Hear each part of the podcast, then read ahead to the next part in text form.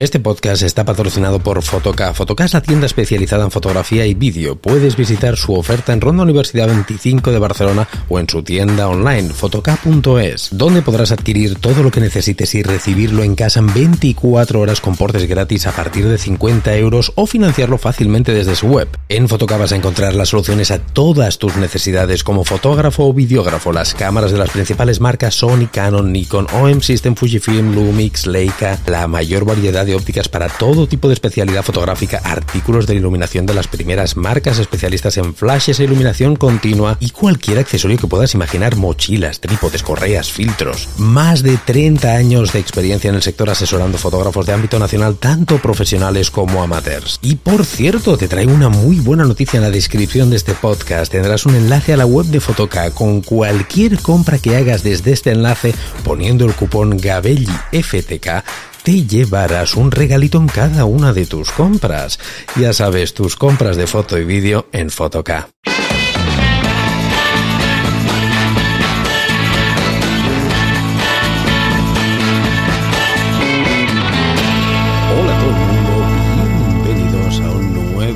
Podcast.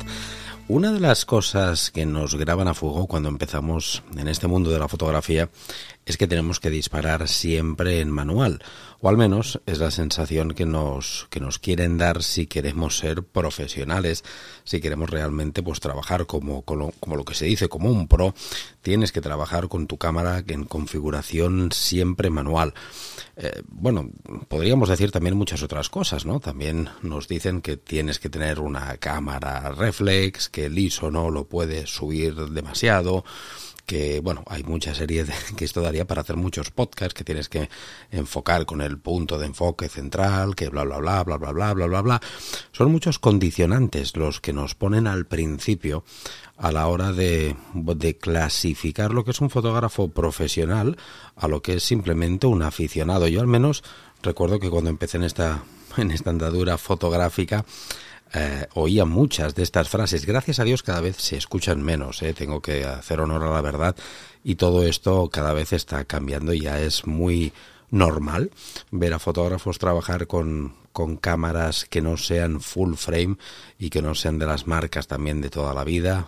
Se puede trabajar perfectamente con APS-C, con formatos recortados, con micro cuatro tercios, como es mi caso. Sabéis que yo trabajo con una cámara de sensor muy pequeñito y el tema de trabajar en manual o no trabajar en manual, yo os voy a aportar en este podcast mis impresiones y sobre todo mi experiencia de uso en esta modalidad de cámara.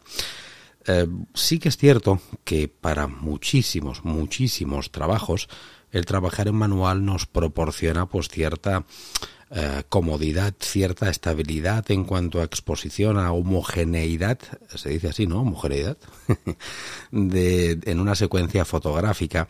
Si estás trabajando, por ejemplo, en una secuencia de fotografía con una luz que es estable en el mismo entorno en postproducción, siempre nos será más fácil trabajar en manual. Pero no solamente con nuestra cámara, también, por ejemplo, con nuestros flashes. Y nos será mucho más sencillo porque tendremos exactamente la misma exposición siempre. Pensar que los sistemas semiautomáticos de prioridades, como es la prioridad S, que es la prioridad, os recuerdo, a la velocidad de obturación, el modo A, que es la prioridad a la apertura, o incluso el modo P, el modo programa, aunque han evolucionado muchísimo y realmente están muy bien, eh, la cámara está continuamente midiendo e incluso, eh, que esto es curioso, pero es así, aunque el entorno de luz no cambie, la exposición nunca es exactamente igual, siempre hay pequeñas variaciones, eh, ya que la cámara, ya, os digo, está haciendo una continua, continua medición y en función de dónde esté nuestro punto de enfoque o nuestros puntos de enfoque seleccionados, pues nos va a dar una medición pues más eh, sobreexpuesta, más subexpuesta y todo esto también en función sobre todo del botón del famoso botón de compensación de la exposición que es el que eh, va a determinar qué tipo de, exposición queremos en la toma. Y hay que recordaros que estos sistemas semiautomáticos de prioridades siempre nos tienden a llevarnos a un 18% gris neutro, a una escena neutra. Los sistemas de prioridades no les gustan las, eh, digamos, que, que, hayan predominancias eh, de luz. Es lo mismo que el balance de blancos, ¿verdad? El balance de blancos en automático no le gustan las dominantes. Si estamos haciendo una fotografía de un atardecer, que es amarillo, con el balance de blancos automático no lo tendremos amarillo. Si estamos fotografiando una escena que es muy fría y es azulada y nosotros la queremos así, con el balance de blancos automático nos lo va a contrarrestar. Todo lo que sean siempre automatismos, lo que la cámara hace es compensar estas dominantes. Es por ello que también tiene una explicación muy lógica que trabajar en manual somos nosotros los que tenemos el control absoluto de la escena. Y en exposición, sobre todo, en fotografía, pues sí que es cierto, como os digo, porque muchas, muchas situaciones yo trabajo en manual, por supuesto. Cuando voy a hacer, pues en un cliente que vamos a hacer fotografía de producto, siempre eh, disparo manual, pero porque es una situación de luz totalmente controlada. De hecho, en la mayoría de, estas situaciones, pues trabajo con flash. Eh, por lo tanto, me va muy bien tener el control absoluto de esta situación. Pero no tengo ni mucho menos la obsesión que tenía al principio. Es que repito lo que decía al principio de este podcast. Gracias o por culpa de esta herencia, mala herencia, eh, de muchos fotógrafos, no sé si decirlo antiguos o bueno, decirlo como queráis, pues teníamos estas estas parecía obligaciones, ¿no? De que tenías que disparar en manual sí o sí, de que no se trabajaba de otra manera que no fuera en manual. Bueno, pues os voy lo que en este podcast os vengo a explicar es que yo cada vez eh, fuera de estos entornos que os digo tan controlados de fotografía de producto, de bodegones, fotografía aquí en el estudio, fuera de estas situaciones yo cada vez menos trabajo en manual.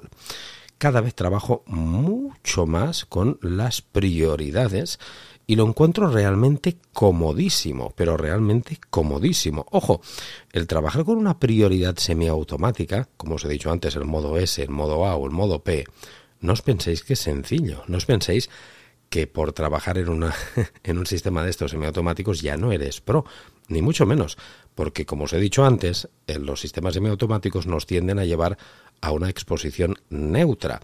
Y nosotros no queremos esta exposición neutra, por lo tanto, aunque estés trabajando con esta situación eh, de semiautomatismo, tú tienes que estar continuamente trabajando con el botón de compensación de la exposición, ya sea porque tienes una intención fotográfica más en clave alta, ya sea porque la tienes más en clave baja, eh, por bueno, por muchos factores tienes que estar continuamente con esta eh, compensación de la exposición y no solo el botón de la compensación de la exposición, también entra en juego otro botón, que es el botón de bloqueo de la exposición.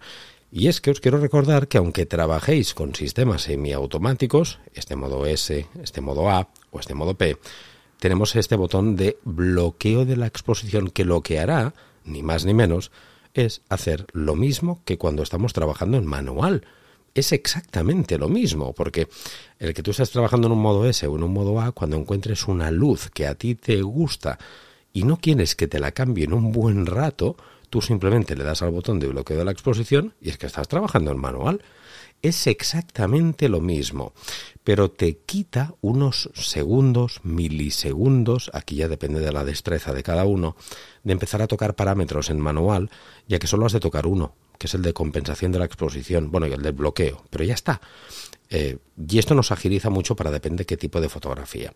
Yo, por ejemplo, cuando hago fotografía de lifestyle, sobre todo, y aunque sea robada o posada, da igual, ya prácticamente siempre, por no decirles prácticamente no, siempre trabajo con estos modos de prioridades. Me resultan súper cómodos, pero realmente muy cómodos. Y es que, ostras, nos facilitan mucho la vida. Pensar que hay disciplinas fotográficas, como por ejemplo este de lifestyle que hago yo en fotografía gastronómica, por ejemplo, cuando vamos a un restaurante que hacemos fotografía de consumo real, tanto dentro en interiores como estamos saliendo en exteriores, estamos entrando en cocina es un tipo de fotografía que es muy rápida, que, es fotografía real, de tiempo real, que no te puedes perder un fotograma, porque muchas de estas situaciones no se pueden repetir, son situaciones pues totalmente improvisadas en las que lo que prima es el mensaje, no prima la técnica. Creerme. Esto en muchos workshops lo explico en muchos talleres.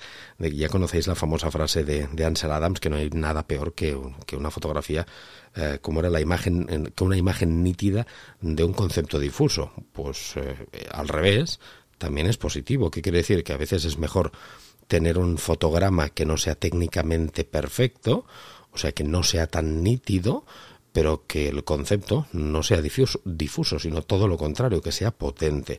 Y para buscar mensajes potentes, lo que prima es la inmediatez, la rapidez, la rapidez que tengas en tu ojo y en el dedo para pulsar el disparador, pero que la cámara ya esté preparada para hacerlo todo.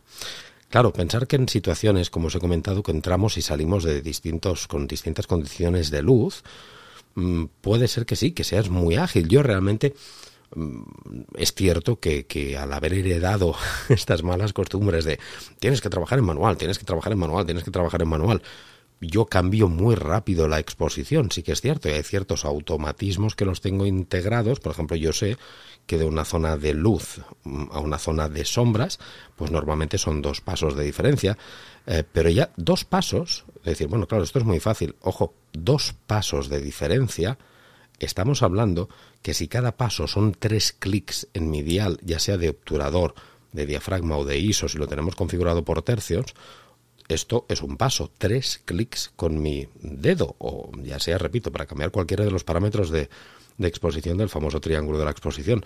Dos pasos, que es la diferencia de una escena entre luz y sombra, son seis clics que tengo que hacer con mi dedo. Seis clics. Supongo que entendéis lo que quiero decir, ¿verdad? Imaginaros la situación que estoy haciendo una fotografía, por ejemplo, en una zona de un restaurante, de una terraza, donde en una zona eh, da el sol de lleno y está totalmente soleado. Si de repente tengo que pasar una zona interior donde no hay, no hay esa luz o hay sombra, normalmente son dos pasos. Pero esos dos pasos, para hacerlo rápido, tengo que hacer seis movimientos con mi dedo, porque yo mi cámara la tengo configurada los pasos por tercios, como de hecho, vienen preconfiguradas la mayoría de las cámaras de serie y como supongo que tendrás la tuya. Que sí, que lo podría cambiar, y porque esto es configurable en las cámaras, y en lugar de por tercios, cambiarlo que un clic sea un paso. Pero es que entonces no tengo la misma precisión de luz. Porque un paso, recordaros que no es un poquito más o menos de luz, es el doble o la mitad de luz. No un poquito, el doble o la mitad. ojo, entonces eh, yo no, no me gusta trabajar por pasos enteros y trabajo por tercios. Y esto, creerme que en una situación que tienes que ir muy rápida, por más ágil que seas, dar seis veces, porque tres clics es un paso, recuerdo, seis clics, dos pasos, hacer seis clics con mi dedo al dial para cambiar esta exposición no es lo más práctico, no es lo más rápido, no es lo, lo más ágil, y, amigos míos, estoy perdiéndome fotogramas. Fotogramas que no me puedo permitir perder. Y hay muchas disciplinas fotográficas que no podemos permitirnos, eh, no podemos tener el lujo de perdernos estos fotogramas. Disciplinas como la que os estoy comentando de la de fotografía de lifestyle. Disciplinas, por ejemplo, todos aquellos que seáis fotógrafos de, de social, y hagáis bodas, pues bodas, bautizos, eventos, eh, quinceañeras, em, fotografía deportiva, fotografías de eventos empresariales, eventos corporativos. Se me ocurre tropecientas mil situaciones en la que disparar en modo manual no es que no sea de pro, es que os estáis condicionando, es que os estáis exponiendo a perder muchos fotogramas. Eh, yo realmente me he dado cuenta de esto con los años y me he dado cuenta de que no existe una manera profesional de trabajar y una no profesional. Lo que realmente es profesional es saber en qué situación debo elegir una u otra modalidad de mi cámara para obtener el máximo rendimiento en el menor tiempo posible y que sea todo súper ágil y súper fluido. Que lo que prime sea mi visión fotográfica, que lo que prime sea lo que mi ojo ve rapidísimo. Porque todo lo demás, estamos hablando simplemente de, cacharrería, de, de, técnica fotográfica y te estás perdiendo los conceptos, ¿no? Lo que decía Ansel Adams. Es por ello que, que yo el consejo que os, que os quiero dar con este podcast es que no tardéis a lo mejor tantos años como yo en daros cuenta de que mm, para ser profesional no es necesario solo trabajar con modo manual ni mucho menos. Y pasa tres cuartos de lo mismo con el balance de blancos, os podría decir, ¿eh? Tienes que trabajar con el balance de blancos en manual, porque siempre desde la toma, siempre del... ¿Por qué? Como dice mi amigo Mauriño, bueno, de amigo nada que me cae fatal, ¿eh? Pero ya sabéis ese Mauriño, el famoso ¿por qué? Que yo lo meto mucho de cuña de broma en mis vídeos de YouTube. ¿Por qué tienes que trabajar siempre en modo manual en todo? No, las cámaras nos ofrecen una serie de herramientas, de posibilidades que unos señores ingenieros que han estudiado un huevo mucho más que yo han implementado en un dispositivo de alta precisión que vale mucho dinero para que tenga un rendimiento óptimo, rápido, ágil, fluido y bueno. ¿Para qué? ¿Quién soy yo para desprestigiar todo esto y para decir que no, no, no, no, no, esto no sirve? O trabajas en manual, o esto olvídate porque ya no eres profesional. No, no. Creerme que no, ni mucho menos. De hecho, eh, tal como os he comentado, yo ya he acotado mucho em, estas modalidades y solamente trabajo en manual en situaciones, eh, como os digo, de, de, de estudio en situación tal como si estoy aquí en el estudio o estoy en un cliente que voy a hacer fotografía de producto, fotografía de carta, fotografía, donde voy a hacer, digamos, una secuencia fotográfica en un entorno controlado de luz. Allí sí, ¿eh? porque quiero siempre la misma exposición. Pero ojo, que tal como os he dicho, también la puedo obtener la misma exposición con un modo prioritario bloqueando la exposición. ¿eh? Esto, para que me entendáis, sería un poco lo mismo como sabéis que en Flash, cuando utilizamos Flash, hay muchos flashes como Profoto, Godox también, que no solamente lo tiene Profoto, que no se piense la gente de Profoto que esto es exclusivo de ellos. No, no, no. Godox, estos chinorris, también lo tienen. Y es que tú puedes disparar en TTL, Through the Lens, este sistema semiautomático, eh, que te hace una exposición automática también compensando exposición que tú le has hecho desde el flash y una vez has hecho el primer disparo tú puedes pasarlo a manual digamos lo que sería bloquear ese TTL y quedarte siempre con esa misma exposición y estás trabajando en manual ya pues con estos sistemas semiautomáticos, tal como os he dicho, en modo A, el modo S o incluso el modo P, aunque el modo P quizá lo quitaríamos un poquito de aquí, puedes hacer exactamente lo mismo. Puedes trabajar con un modo semiautomático para ser muy rápido, muy rápido, muy rápido y pasar de zonas de luces a sombras, con zonas de contraluz, zonas de simplemente cambiando la, lo que es la compensación de la exposición. Eso sí que tenemos que irlo cambiando, por supuesto, porque no es lo mismo que yo esté, por ejemplo, en una, en una situación eh, externa con muchísima luz, con muchos blancos, donde tendrá una compensación de más uno, más dos, más uno y dos tercios, depende de lo que quieras, a que cambie directamente y entre en una zona oscura donde tiene que verse oscuro, porque las zonas oscuras no tienen por qué verse blancas, ¿verdad que no? También es otra de las manías que al principio los fotógrafos eh, tienen cuando empiezan y es que todo lo quieren tener muy expuesto. No, hay situaciones que no han de estar bien eh, muy expuestas, han de estar subexpuestas porque es la realidad y es lo que hay que reflejar. Pues ahí tendremos que dar una compensación de la exposición en negativo.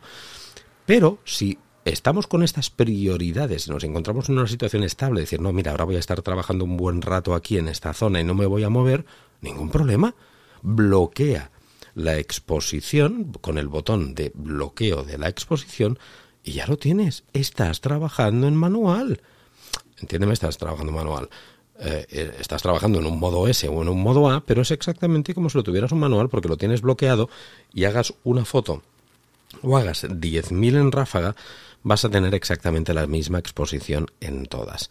Por lo tanto, tal como os he dicho al principio eh, de este podcast, lo importante no es utilizar el modo manual, ni mucho menos es saber cuándo tienes que utilizar eh, este modo manual, cuándo no lo tienes que utilizar y cuándo es beneficioso para ti utilizar estos modos de, de prioridades que yo, tal como os he dicho, pues para mí es muy útil y lo utilizo muchísimo.